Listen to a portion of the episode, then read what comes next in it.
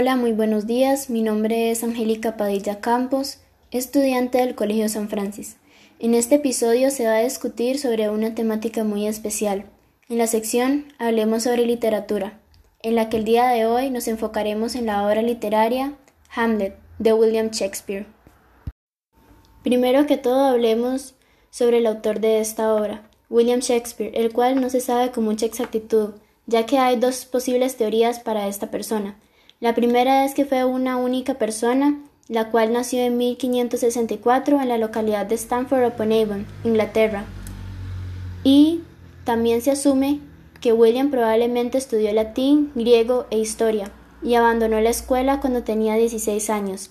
Esta es una de las razones por las cuales muchas personas piensan que esta no fue una simple persona, sino un grupo de personas, las cuales dieron la creación a esta magnífica obra.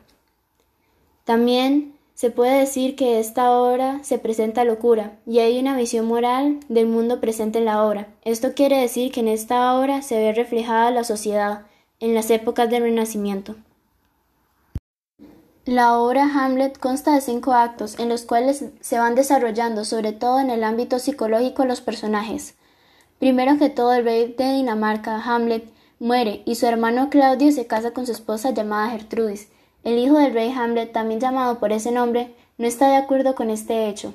Después, Hamlet se encuentra con el fantasma del rey, que le dice que fue traicionado por su hermano y que él lo envenenó. Además, le pidió que lo vengara, matando a Claudio.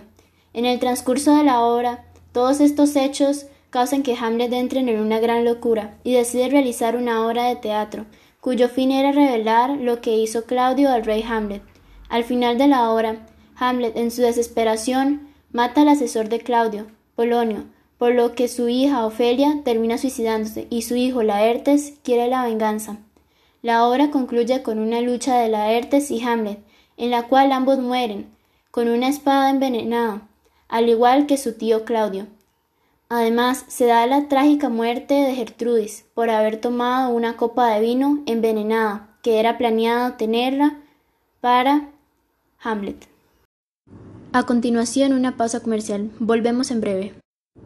Ya te perdiste, ¿verdad? ¿Como nunca me escuchas? ¡Claro! ¿Qué nos faltaba? Ah, ¿por qué no? El camino de piedras. En lugar de ir por la carretera, no. Vámonos por las piedras. ¿Para qué quieres GPS si nunca lo usas? ¿Y ahora por qué te paras? Pues porque ya llegamos. ¡Ay, súper! Tenemos una llanta para cada camino. Familia Camioneta Michelin. Mejor desempeño en cualquier superficie. Michelin. La mejor forma de avanzar.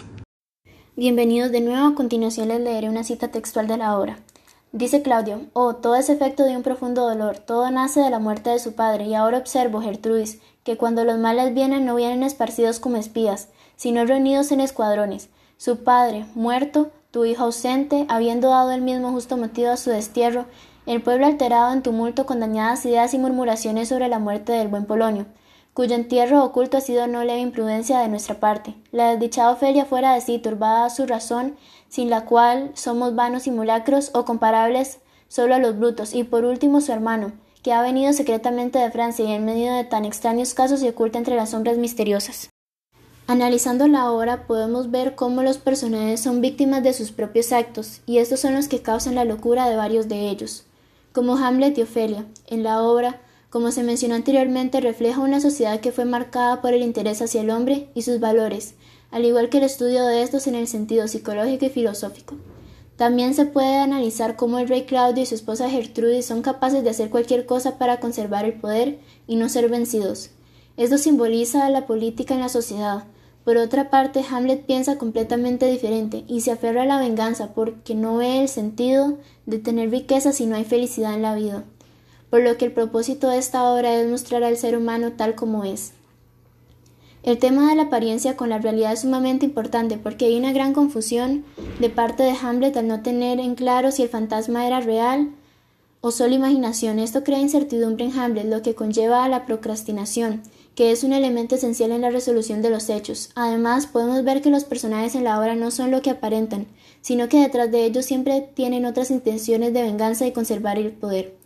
El papel de la mujer en la obra es el siguiente. Se presentan solo dos personajes femeninos, principales en toda la obra. Se puede concluir a partir de sus acciones que ambas son sumisas hacia los hombres, Ofelia obedece ciegamente aquello que le dice su padre, aunque sea contradictorio, y Gertrudis se muestra más fiel a Claudio que a su hijo cuando ésta se altera cuando Claudio le dice que Hamlet ha matado a Polonio.